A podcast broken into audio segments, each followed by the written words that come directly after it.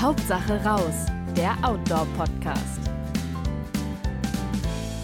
Hallo und herzlich willkommen bei Hauptsache raus, dem Podcast des Automagazins. Mein Name ist Kerstin Rothardt, ich bin Reiseredakteurin und schon etliche Jahre bei der Outdoor und freue mich heute auf einen ganz besonderen Gesprächspartner, nämlich den Jonas Deichmann. 34 Jahre alt. Jonas, korrigier mich, wenn du inzwischen schon 35 geworden bist. Der Jonas hat ein, ein ganz besonderes Abenteuer hinter sich, nämlich den Triathlon um die Welt. Hallo Jonas. Hallo Kerstin und äh, alles korrekt so auch mit dem Alter. Okay, ja, weil ich habe da einfach ein bisschen geguckt, über dich ein bisschen was gelesen, logischerweise, und da war ich mir nicht ganz sicher, ob du nicht zwischenzeitlich schon Geburtstag hattest. Ja, ich habe schon gesagt, hm, du hast einen Triathlon um die Welt hinter dir. Du bist im September 20 gestartet und bist Ende November 2021 wieder zurückgekehrt nach München, wo du äh, eben gestartet bist.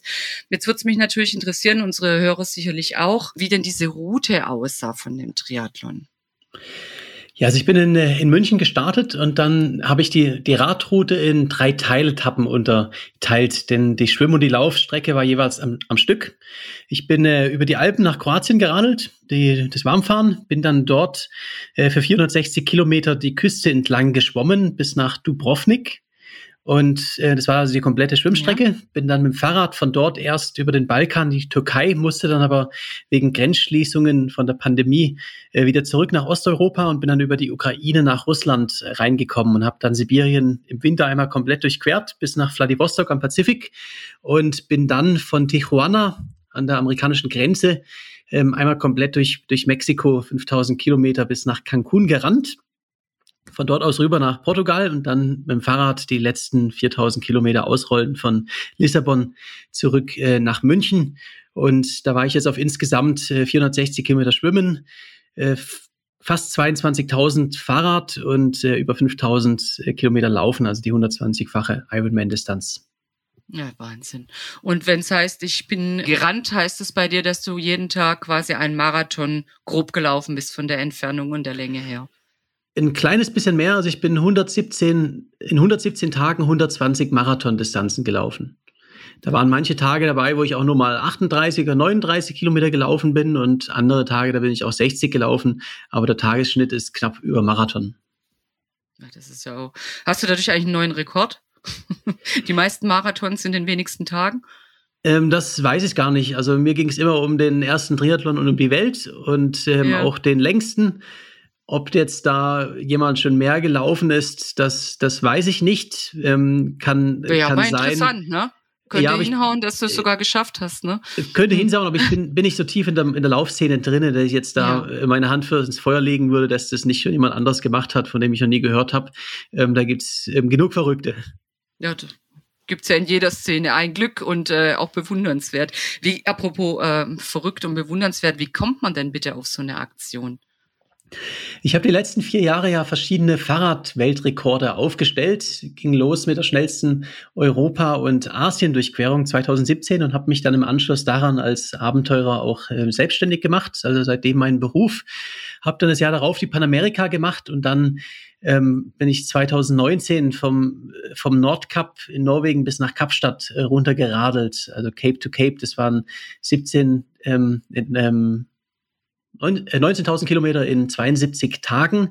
Und da kam mir dann der Gedanke, während ich da durch Afrika geradelt bin, dass es mal Zeit ist für ein, ein neues Projekt und äh, eine neue Disziplin, um einfach nochmal meine Grenzen ein bisschen weiter zu verschieben und ähm, was zu machen, wo ich noch nie vorher gemacht habe. Und ich habe natürlich immer als Abenteurer den, den Traum gehabt, einmal um die Welt zu gehen. Und, und so kam mhm. dann da in Afrika der, der Gedanke, warum nicht ein Triathlon einmal um die Welt sind schwimmen konnte ich noch gar nicht und, und laufen so einigermaßen. Also klang, klang aufregend. Ah, schwimmen konntest du noch gar nicht. Also äh, das heißt, du, das war so ein bisschen Learning on the Job auch. Also ich habe Seepferdchen in der Schule gemacht. Ja, ja, gut, also, dass du grundsätzlich schwimmen kannst, das glaube ich schon, aber, aber das, ebenso das im Meer oder ähm, ja, lange Distanzen hast du bisher nicht gemacht gehabt.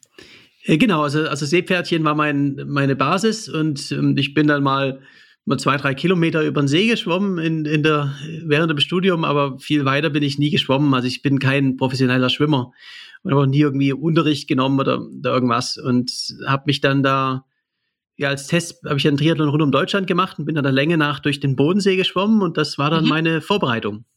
Aber da hast du auch keinen Trainer dabei gehabt, der gesagt hat, du, wenn du im offenen Gewässer schwimmst, achte doch mehr hier drauf, mehr hier drauf. Äh, nein, da habe ich überhaupt keinen, keinen Trainer gehabt, habe es mir selbst beigebracht. Und meine Zeiten sind auch dementsprechend, haben sie sich verbessert. Also, wo ich in Kroatien losgeschwommen bin, ähm, bis dann äh, zwei Monate später war ich äh, fast 40 Prozent schneller pro Kilometer. Und man muss dazu sagen, soweit ich weiß, hast du eigentlich immer auch noch ein, ein kleines Floß hinter dir hergezogen, wo dein, dein Equipment eben drauf war. Ist das richtig? Genau, mein kompletter Triathlon rund um die Welt war unsupported, also ohne Begleitfahrzeug oder Begleitboot. Beim Schwimmen habe ich da so ein Floß mit meiner Ausrüstung hinter mir hergezogen und bin dann abends an Strand oder auf irgendwelche Felsen geschwommen, habe da übernachtet und bin am nächsten Tag wieder zurück ins Wasser. Und beim Einkaufen bin ich dann auch immer mit meinem Floß ähm, in den Hafen geschwommen, bin dann mit im Neoprenanzug mit Floß unterm Arm in den nächsten Supermarkt gelaufen. Das gab teilweise auch recht interessante Blicke und dann wieder zurück an derselben Stelle. Und ja, so bin ich dann komplett alleine geschwommen.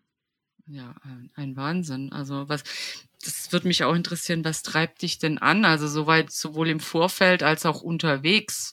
Weil ich glaube, ab und zu muss man sich selber doch vielleicht ähm, wieder ein bisschen schubsen, damit es weitergeht.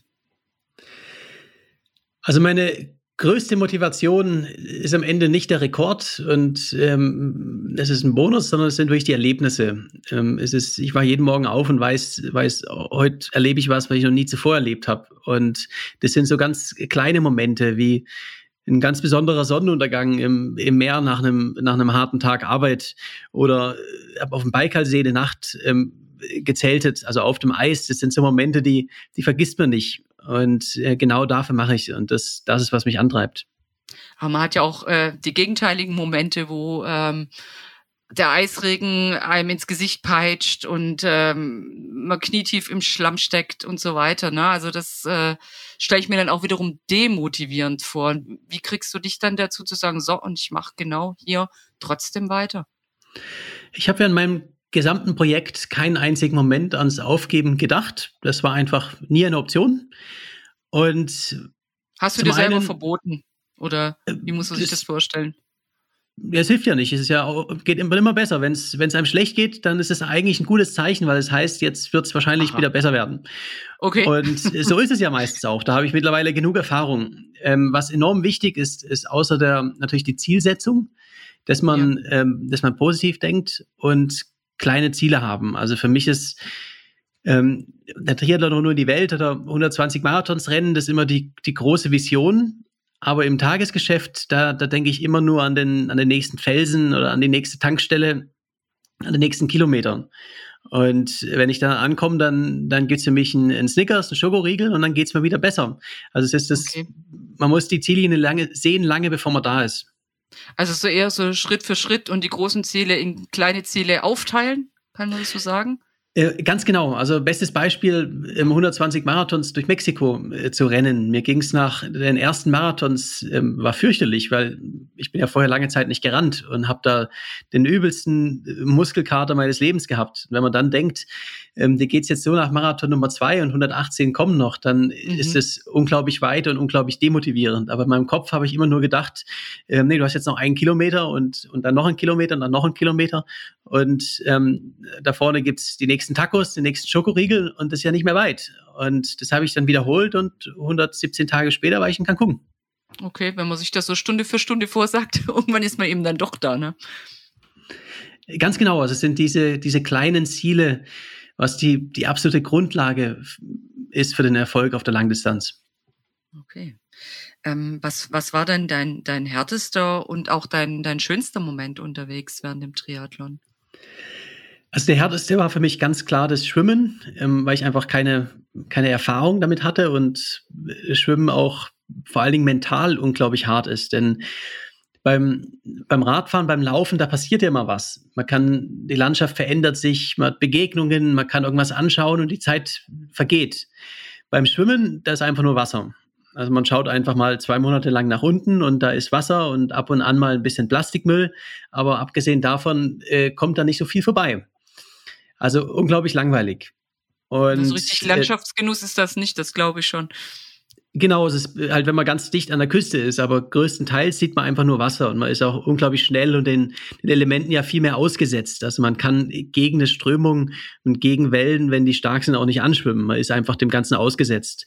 Und äh, das war für mich unglaublich hart. Vor allen Dingen, wo ich dann mal in auch die größeren Querungen hatte, also auch mal sieben, acht Kilometer auf dem offenen Meer, auf eine Insel oder Halbinsel rausschwimmen ja. Und bin dann auch mal in die Dunkelheit gekommen und wenn man dann so draußen im dunklen Meer alleine ist, weit ab, abseits der, der Küste und es gibt äh, Strömungen und, und Wellengang, dann wird einem doch ein bisschen anders.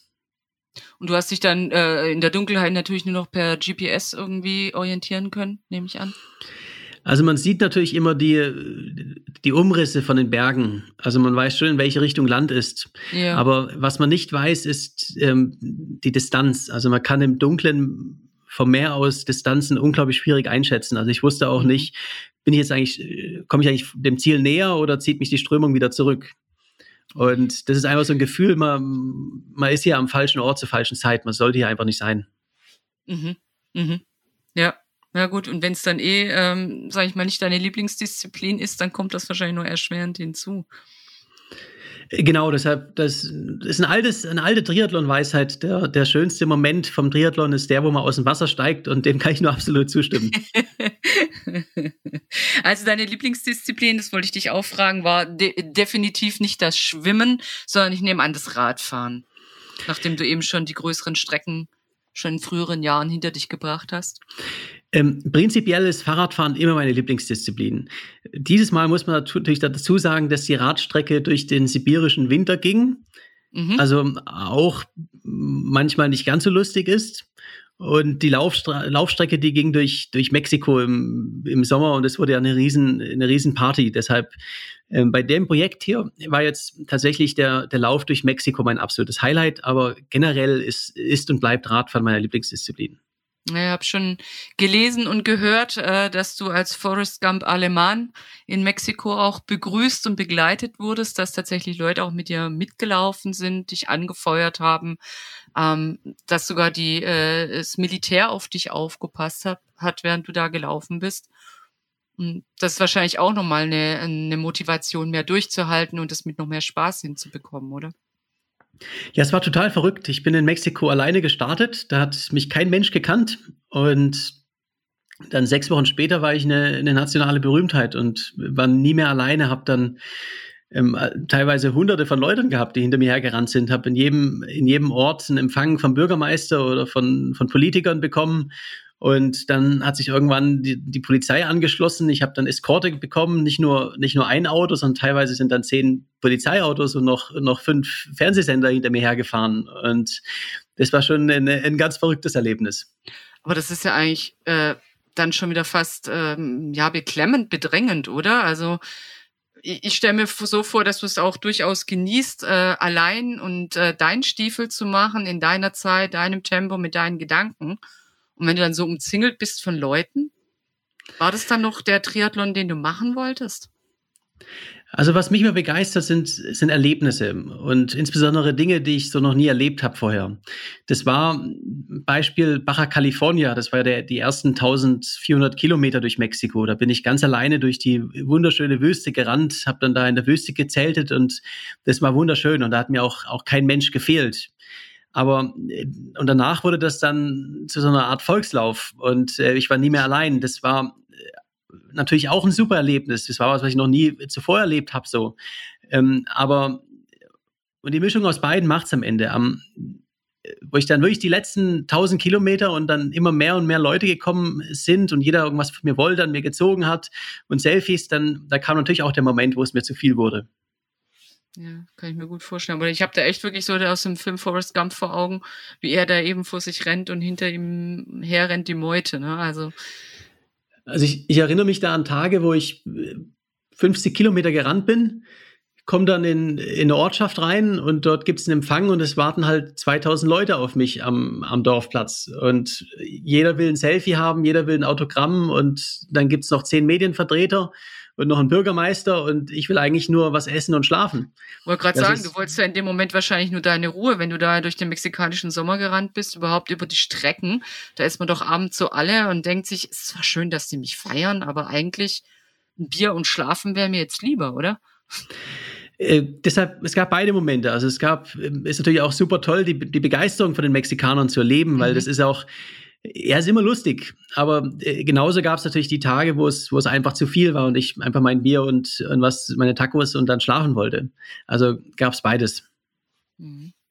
Ich habe auch ähm, gelesen an anderer Stelle, dass äh, kleiner Sprung nochmal zurück nach Sibirien und deiner Radstrecke, dass es da besonders hart war, weil die Lkw-Fahrer so nah an dir vorbei gerast sind. Hattest du dann auch mal Momente, wo du wirklich Schiss hattest um dein Leben?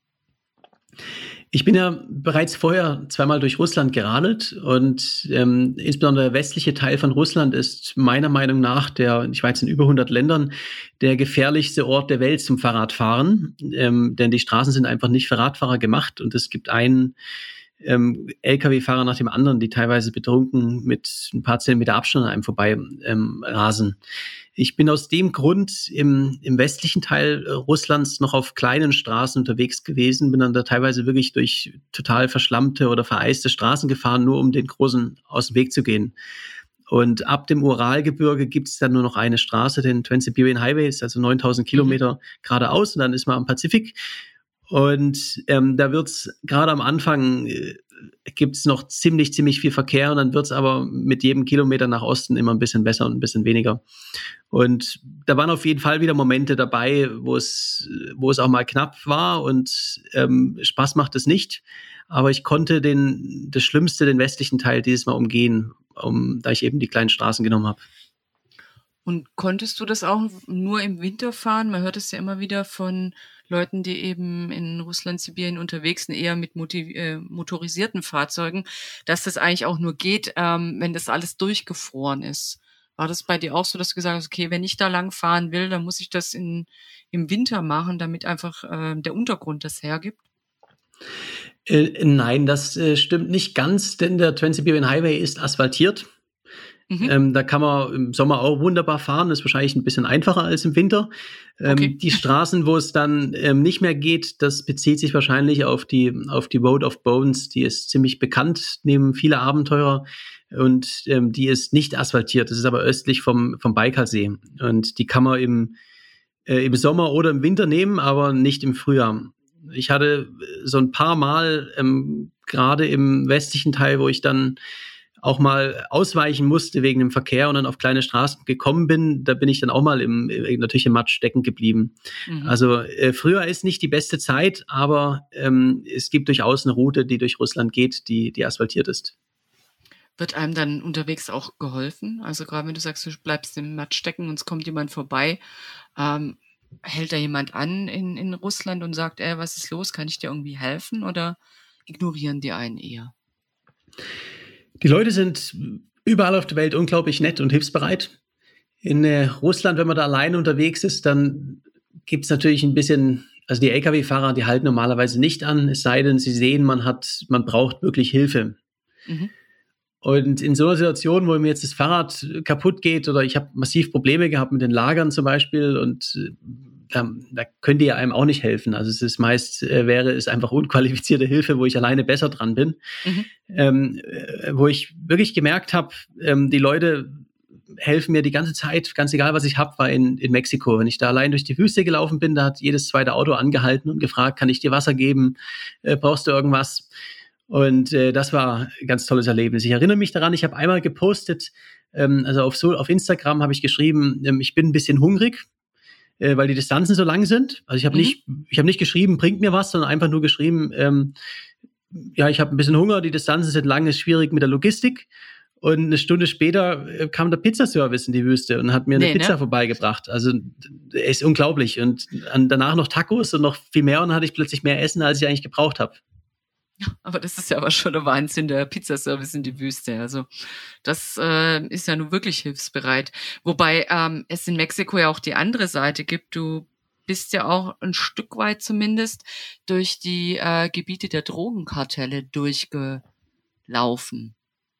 Gab es da dann brenzliche Situationen oder hast du dich eigentlich immer safe gefühlt? Also ich habe in Mexiko keine einzige gefährliche Situation gehabt. Ähm, ich bin natürlich auch öfters den Drogenkartellen begegnet. Das, mhm. Die sind letztendlich in den meisten Regionen Mexikos. Ähm, insbesondere in der Sierra Madre, da wird es, ähm, werden verschiedene Drogen angebaut. Ich bin eine kleine Straße hochgerannt, äh, von Meereslevel auf, auf fast 3000 Meter, äh, wunderschön, aber da gibt's nichts außer den Drogenkartellen, die haben die, die absolute Macht. Mhm. Und äh, unten im letzten Dorf hat mir schon, bevor es da hochging, die Straße, hat mir schon die Köchin erzählt in einem Restaurant, ja, Jonas, mach dir keine Gedanken, wenn da ähm, irgendwie bewaffnete Männer kommen äh, und dich anhalten, das, das ist nur das lokale Kartell, die, die machen dir nichts. Und äh, okay, habe ich gedacht, interessant. Bin dann da Schon sehr beruhigend. Äh, mhm. Genau, ganz, ganz beruhigend. Und, ja, wenn äh, da welche kommen mit Waffen, keine Sorgen machen, mh, alles äh, easy. Genau, und die kam dann auch. Also es kam dann erst so Jungs, 15-, 16-Jährige auf dem, auf dem Motorrad, die so ein bisschen die Straße äh, beobachtet haben, wer kommt und wer geht. Und ein bisschen später kamen dann auch zwei Männer auf dem, auf dem Motorrad mit äh, schweren Waffen und haben mich angehalten. Aber die haben nur gemeint, dass, äh, ja Jonas, wir haben, wir haben schon auf dich gewartet ähm, weil wir folgen dir Ach. auf Instagram und äh, du machst dir keine Sorgen, wir passen auf dich auf und äh, wir hätten noch gern ein Selfie mit dir. Das Ach, war eins okay. der, der berüchtigsten Kartelle in, in Mexiko. Also so gut kann Social Media dann ja auch wiederum sein, ne? dass man so bekannt ist, dass, äh, dass sie ein Stück abhaben wollen vom Kuchen sozusagen. Genau, und das, das ging dann so weiter. Also ich war immer unter dem, in dem ersten Teil der Reise einfach unter dem Schutz der Kartelle und mhm. ähm, im zweiten Teil der Reise in Mexiko äh, hatte ich dann ja nonstop auch Polizeieskorte. Also gerade in Chiapas, wo was durchaus gefährlich ist. Also in Chiapas werden mhm. immer wieder Touristen auch, ähm, äh, passiert auch was. Da habe ich dann halt ja, zehn schwer bewaffnete Polizisten gehabt, die, die auch teilweise mitgerannt sind mit ihren äh, Schnellfeuergewehren in der Hand. Und Aber du hattest die nicht angefordert, das kam mehr oder weniger von alleine. Genau, ich habe nie irgendwie Eskorte gefordert, aber ähm, wo dann, also in, in Mexiko bin ich ja wirklich ne, habe ich noch nie erlebt, wie schnell das ging. Habe ich war täglich im nationalen Fernsehen und auf allen Zeitungen. Also es, es war die Story äh, in Mexiko schlechthin. Und ähm, wo das, wo ich dann so bekannt und auch beliebt wurde in Mexiko, sind natürlich auch die Politiker gekommen und ähm, haben da gern ihren ihr Gesicht auch mal in die Kamera gestreckt und ähm, haben dann eben auch immer Eskorte und so weiter und alles organisiert, um ja einfach Präsenz zu zeigen. Deshalb war da oft auch mehr Polizei, als, als ich jetzt als nötig erachtet hätte vor Ort. Aber äh, war zumindest sicher.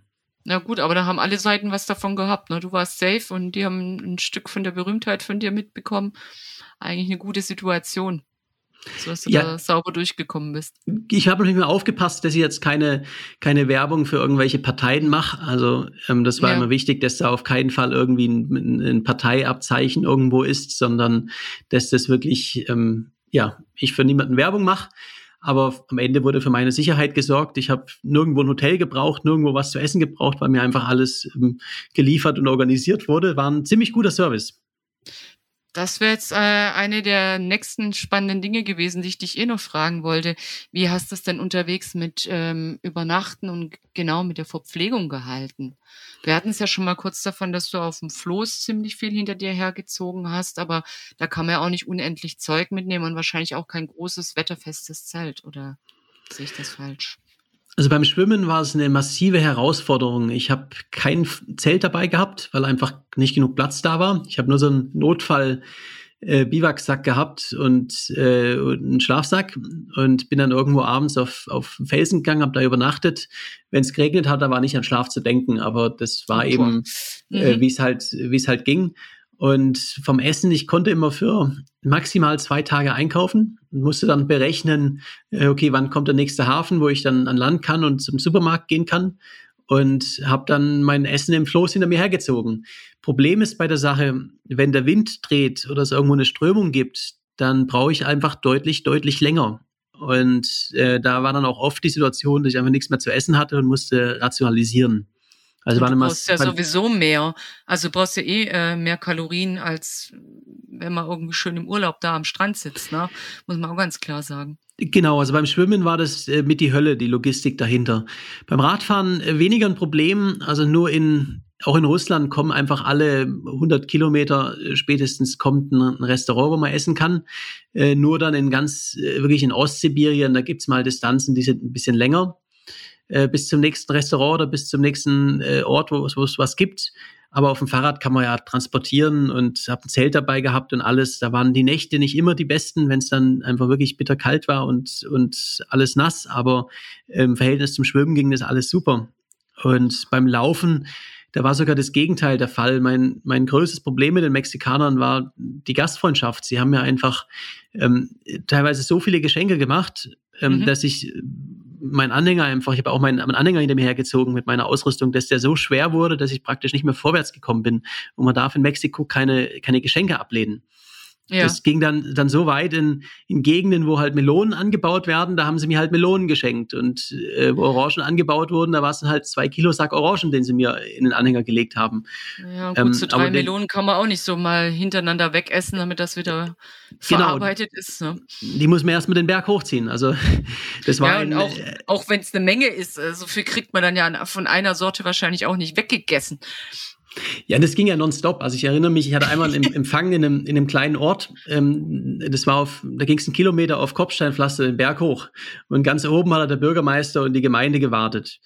Und auf dem letzten Kilometer hat sich das ganze Dorf stand Spalier und hat mir Geschenke gemacht. Ja, geil. Und mhm. wo ich dann oben angekommen bin, ich habe ähm, über 20 Liter Getränke bei mir im Anhänger gehabt und noch alle möglichen anderen Geschenke. Ich bin da praktisch, ich habe es praktisch nicht mehr geschafft, den Anhänger zu ziehen. Und aber die legen es einfach nonstop in den Anhänger rein. Also die äh, die Gastfreundschaft ähm, der Mexikaner, die war sensationell, aber hat mich nicht unbedingt schneller gemacht. Ich wollte gerade sagen, den Berg hoch und dann kriegt man 20 Liter aufgehalst. Das ist natürlich auch total schick. Und mit ähm, Übernachten, wenn sich dir die Möglichkeit geboten hat oder es hat dich jemand eingeladen, hast dann gesagt, ah nee, ich schlaf lieber mal im Zelt oder hast du das ganz gerne auch angenommen? Äh, da muss man dazu sagen, es war natürlich ähm, Pandemie. Das heißt, da Ach war ja, ich auch immer vorsichtig klar. und, und gerade bei, bei älteren Leuten habe ich dann natürlich auch nicht übernachtet. Ja. Ähm, hat sich beim Schwimmen und Radfahren habe ich praktisch immer alleine übernachtet, ähm, mhm. dann fast meistens im Zelt. Und beim Laufen, der erste Teil war, war komplett selten und im zweiten Teil dann ab und an bei Leuten und vor allen Dingen wurde ich dann natürlich immer ins Hotel eingeladen von, von den Gemeinden. Gut, ja, ein Hotel ist ja recht safe, auch was äh, die Pandemie angeht, dass man da nicht so eng im Raum sitzt mit irgendwelchen Leuten, die einen unbedingt ähm, bewirten wollen. Ne? Das müsste ja funktionieren. Genau, genau. Also es war in, in, in Mexiko dann am Ende natürlich ein Problem, dass einfach so viele Leute da waren und dann mhm. teilweise auch ähm, Selfies wollten. Das ging dann so schnell, teilweise, dass ich gar nicht erst äh, Maske aufsetzen konnte, weil sie einfach in mir in den Weg gesprungen sind und die Kamera hingehalten. Aber es war immer draußen zumindest. Also ich mhm. hab, ich war ja das ganze Jahr über praktisch praktisch nur draußen und äh, konnte dem so entkommen. Okay. Aber du hast auch deine Route, wenn ich mich nicht irre, einmal ändern müssen, gerade wegen der Pandemie. Oder habe ich das falsch in Erinnerung? Ich musste meine Route ziemlich oft ändern wegen der Pandemie. Der ursprüngliche Plan war. Ding war ja. Mhm. Genau, der, der, ursprüngliche Plan war, ähm, ich habe sie vor der, habe das Projekt noch vor der Pandemie geändert, geplant und ah, wollte mhm. ursprünglich von ähm, nach der Schwimmstrecke in Kroatien wollte ich über den Balkan und die Türkei in den Iran und dann über ähm, über Südost über Indien nach Südostasien und wollte dann durch die USA rennen. Jetzt bin ich mhm. dann stattdessen im Winter durch Russland geradelt und im Sommer durch Mexiko gerannt. Also ähm, Timing hätte besser sein können, aber ähm, das lag an der Pandemie. Mhm. Und äh, Russland war in Asien das einzige Land, was mich reingelassen hatte. Ähm, da bin ich auch erst ein bisschen festgesteckt, bis ich da die Sondergenehmigung bekommen habe. Und äh, USA ging dann letztendlich nicht wegen, wegen der Pandemie, sondern äh, eigentlich ging es nicht, weil ich im, ähm, auf meinem letzten Projekt im Sudan und im Iran gewesen bin und ah. daher zur ähm, Sicherheitsfreigabe ähm, in eine US-Botschaft muss. Und die US-Botschaften waren pandemiebedingt alle zu. Das heißt, ich konnte ähm, trotz Visa leider nicht die USA rein und bin dann auf Mexiko ausgewichen. Aber das war ein großer Glücksfall, weil das war ähm, besser hätte es gar nicht werden können. Ja, so viel Gastfreundschaft, wie du da erlebt hast, das wäre in den USA wahrscheinlich schwer gewesen zu toppen. Ja, ja es war sehr äh, sensationell, die, die Mexikaner, ja. wie die mich empfangen haben. Und mit Russland, vielleicht war das auch die bessere Wahl, weil du hast dann ja nur eine Erlaubnis für ein Land gebraucht, statt für die vielen anderen Länder, durch, durch die du sonst gereist wärst.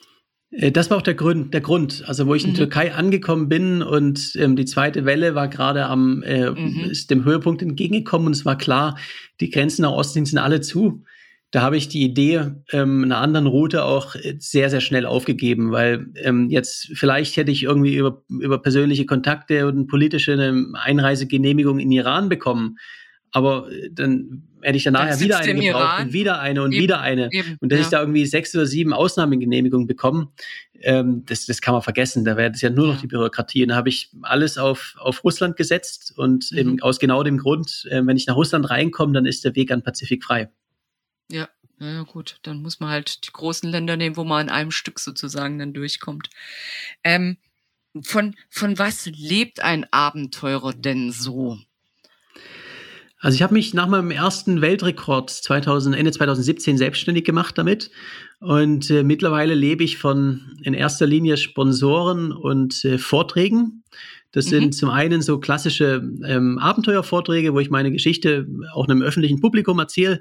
Da machen wir mit der, mit der European Outdoor Film Tour auch eine große Vortragsserie im, im Mai und im September. Und dann natürlich auch Firmenvorträge, wo es dann mehr um den Mindset dahinter geht und die Zielsetzung und Motivation. Also du und, arbeitest als Motivationstrainer, kann man das so sagen? Genau, genau. Also ich teile meine, ähm, meine Erfahrungen und natürlich vor allen Dingen, wie, wie schafft man das? Also ähm, den Mindset dahinter mit, äh, mit Firmen und mache da sehr viel mit, ja, mit Management und, und Vertriebsabteilungen ähm, von, von Firmen.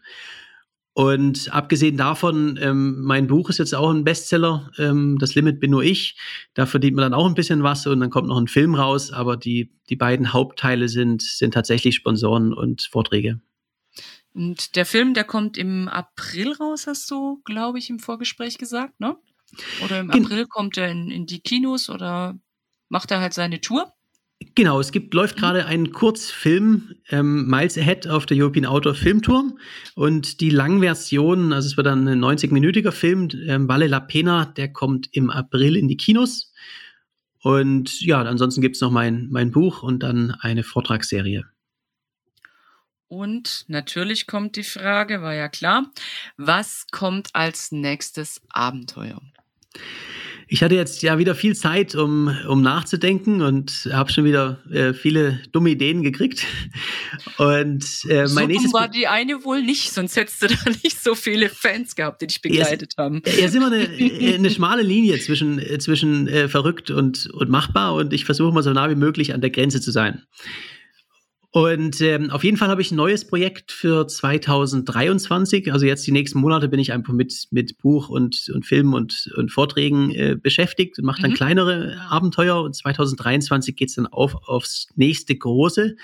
Ich kann nur so viel sagen, es, es wurde noch nicht gemacht und es steht dem Triathlon, Triathlon um die Welt auch in, in keinster Art und Weise nach und ist natürlich streng geheim. Äh, wirst du wieder schwimmen?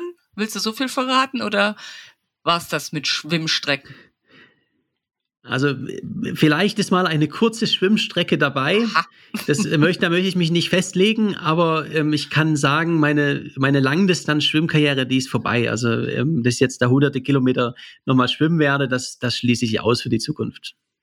Da bin ich mal sehr gespannt, ob das eher wieder äh, in deiner Paradedisziplin Radfahren sein wird. Aber es beruhigt mich, wir werden auf alle Fälle wieder von dir hören als Abenteurer.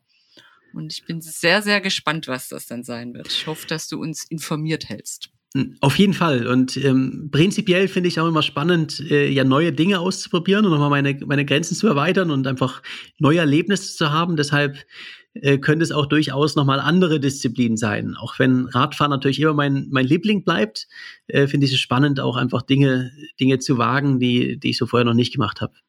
Und vielleicht wäre mal eine ganz neue Disziplin auch spannend mit dem SUP um die Welt oder keine Ahnung, aber dir fällt bestimmt was Gutes ein.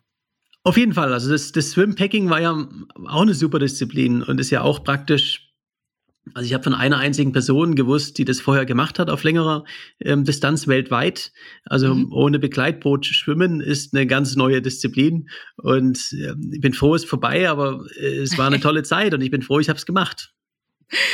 Ah, alles klar. Na, dann können wir gespannt sein. Ich danke dir jedenfalls ganz, ganz herzlich für das Gespräch. War total spannend und interessant. Ich hoffe, ich habe für unsere Hörer nicht irgendeine super brennende Frage vergessen ja, wir werden, wie gesagt, bestimmt wieder von dir hören und vielleicht ergibt sich dann ja die Chance, dass wir nochmal miteinander sprechen. Das würde mich sehr freuen. Auf jeden Fall und das machen wir sehr, sehr gerne nochmal. Alles klar, vielen Dank dir und toi, toi, toi für dein nächstes Projekt. Äh, danke dir und bis bald. Wenn euch unser Podcast gefällt und ihr keine Episode mehr verpassen wollt, dann abonniert uns gerne gleich hier oder auch unseren Newsletter auf outdoor-magazin.com. Natürlich findet ihr uns auch gedruckt am Kiosk oder per Abo in eurem Briefkasten, ebenso auf Facebook und Instagram. Ich werde euch auf alle Fälle noch in den Show Notes ähm, Verweis auf Jonas seine Homepage reinstellen und auch das Buch nochmal erwähnen, damit ihr die Infos habt, wenn ihr noch mehr drüber lesen wollt und auch einen Verweis auf die EOFT geben, denn das äh, Outdoor Film Festival geht noch eine Weile und ihr habt noch eine Chance, die Kurzfilme anzuschauen. Bis bald. Hauptsache raus, der Outdoor Podcast.